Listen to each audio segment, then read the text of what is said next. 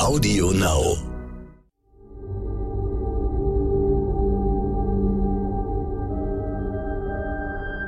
Es ist Dienstag, der 24. Mai. Hallo und herzlich willkommen zu Ukraine die Lage, dem Stern-Podcast mit Carlo Masala, dem Militärexperten und Politikprofessor von der Bundeswehr-Universität München und mit mir, Stefan Schmitz, aus dem Hauptstadtbüro von Stern und Kapital. Reden wollen wir über den Krieg in der Ukraine. Da hat Russland nun signalisiert, dass es zu Verhandlungen bereit wäre, wenn die Ukraine denn eine, wie es heißt, konstruktive Position einnehme. Was ist von so einem Angebot zu halten, Herr Masala?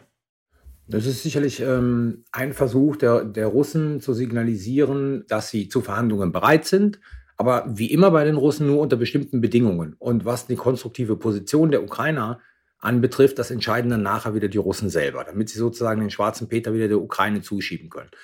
Es ist sicherlich der Versuch, angesichts der noch immer existierenden Probleme, die die russische Armee auch im Osten bei dieser Offensive hat, Zeit zu gewinnen, um gegebenenfalls sozusagen diese Probleme in den Griff zu bekommen. Also von daher, ich denke, es ist nicht der Ausdruck Putins, dass er realisiert, dass er auf einer Verliererstraße ist und jetzt sozusagen Gewinne sichern muss, sondern es ist ja, eine taktische Atempause, die er da anbietet, um möglicherweise seine eigenen Probleme zu lösen und gleichzeitig der Welt zu signalisieren, er ist ja gar nicht derjenige, der einer möglichen Lösung im Wege steht. Aber nur unter gewissen Bedingungen, das sind russische Bedingungen.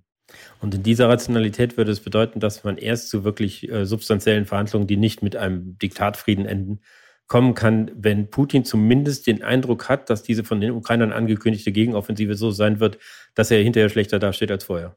Ja, ich glaube, das ist der entscheidende Punkt. Also wenn eine Situation eintreten sollte, in der die russische Föderation Gelände verliert im Osten, dann öffnet sich ein Fenster für reelle und substanzielle Verhandlungen, weil Russland ist ja interessiert, dort in irgendeiner Art Territorium zu halten. Wie das dann aussehen wird, ist eine andere Frage. Aber wenn Sie befürchten müssen, Sie werden auf die Linie 23. Februar zurückgeschmissen oder Sie werden sogar noch weiter zurückgedrängt, dann ist sicherlich die Möglichkeit für Verhandlungen am größten. Nun haben Sie ja in all unseren Gesprächen immer die These vertreten, dass wir auf einen sehr langen und mehr oder weniger unbeweglichen statischen Konflikt hinauslaufen.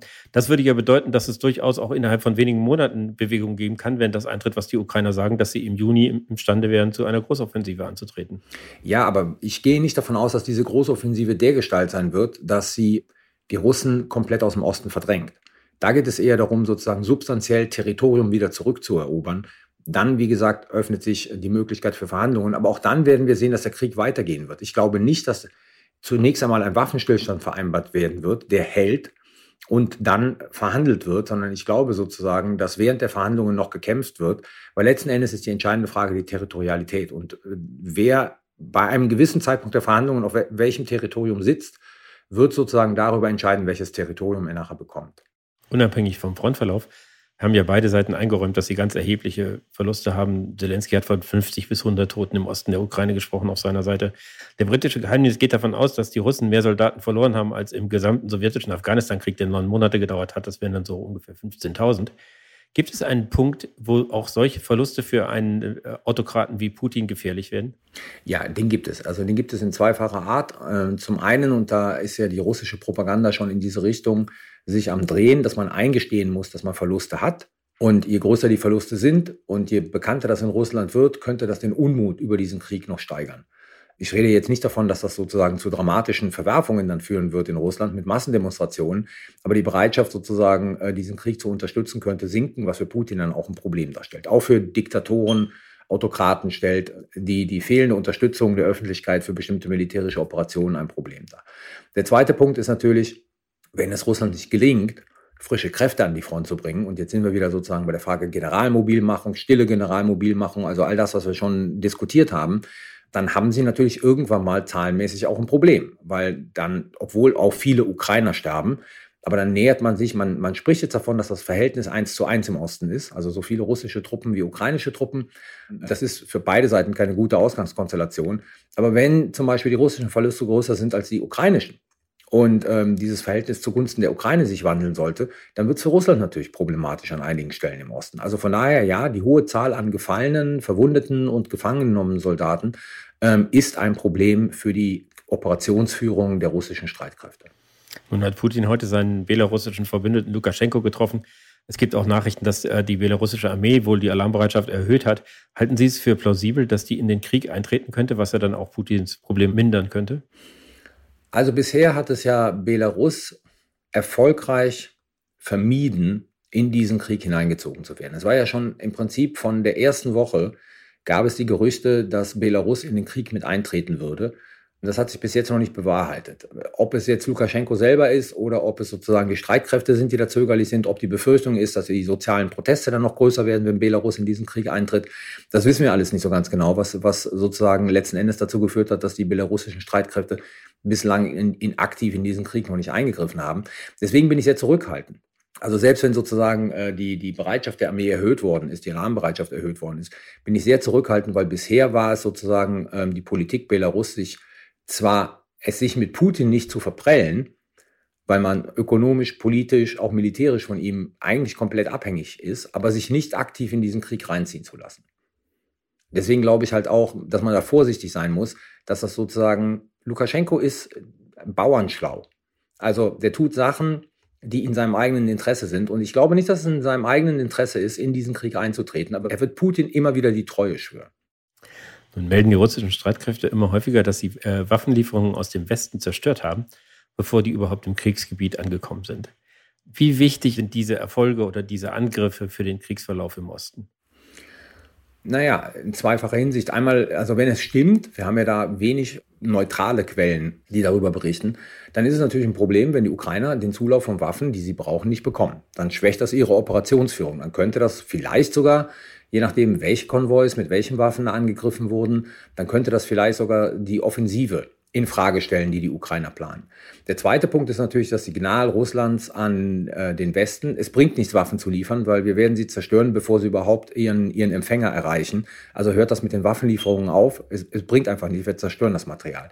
Also von daher hat es propagandistische Zwecke und wenn es in der Tat stimmt, dass das den Russen bislang gelungen ist, dann könnte es durchaus negative Konsequenzen für die Operationsführung der ukrainischen Streitkräfte im Osten haben. Glauben Sie denn, dass die russischen Streitkräfte militärisch in der Lage sind, sowas tatsächlich zu erreichen oder fehlen Ihnen dafür mittlerweile die Möglichkeiten? Naja, ich glaube schon, dass sie über sozusagen ihr Raketenarsenal äh, das durchaus machen können. Ähm, teilweise auch je nachdem, wo diese Konvois zerstört worden sind, äh, mit, mit ihrer Luftwaffe. Also die Möglichkeiten haben sie schon. Es ist nicht so, dass das unwahrscheinlich ist. Ob das in dem Ausmaße passiert ist, wie die Russen das berichten, da würde ich ein großes Fragezeichen dahinter setzen. Nun besucht der Bundeskanzler in dieser Woche mehrere afrikanische Länder.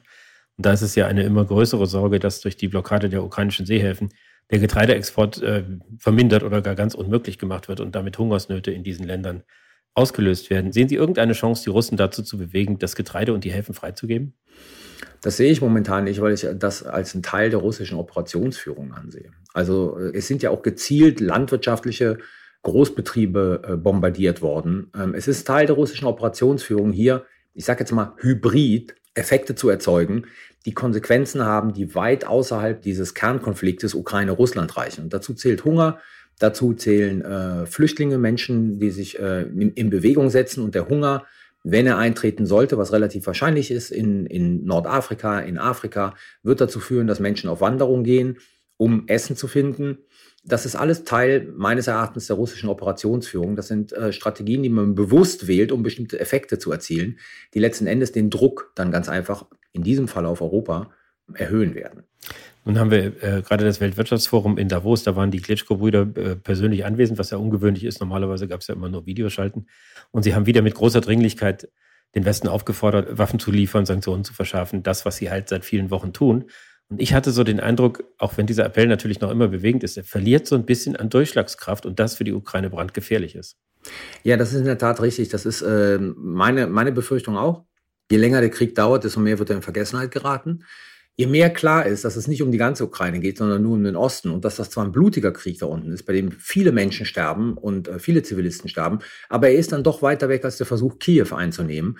Das könnte darin resultieren, dass sozusagen die Bereitschaft, die Ukraine zu unterstützen, nachlässt und vor allen Dingen bei der Bevölkerung nachlässt, also auf ihre Politiker einzuwirken, die dann doch hohen Kosten, die die Ukraine-Politik westlicher Staaten für die einzelnen Gesellschaften haben, abzumildern, indem man jetzt endlich mal es gut sein lässt und auf die Ukraine eindringt, dass sie sich endlich zu irgendeinem Frieden mit den Russen bereit erklären soll. Ich sehe die Gefahr und ähm, letzten Endes der Auftritt der Klitschko-Brüder beim Weltwirtschaftsforum in Davos ist so in gewisser Weise so ein Indikator dafür. Aus der Ukraine kommt natürlich auch nichts Neues. Also es ist das meine ich jetzt nicht negativ, aber es ist immer wieder das Gleiche. Ne? Es ist sozusagen, wir kämpfen hier für eure Freiheit, unterstützt uns. Ähm, das wird schön abgenickt, aber es ist jetzt halt die, die Figur, die rhetorische Figur seit drei Monaten. Und ob die noch lange verfängt, da habe ich meine Zweifel. Vielleicht zum Schluss eine eher spekulative Frage. Es gibt eine Vielzahl von Meldungen, dass es Wladimir Putin nicht gut geht, dass er operiert worden sei, dass er äh, Leukämie habe, äh, dass er irgendwie seinen Fuß nicht mehr kontrollieren könnte, alle möglichen Meldungen.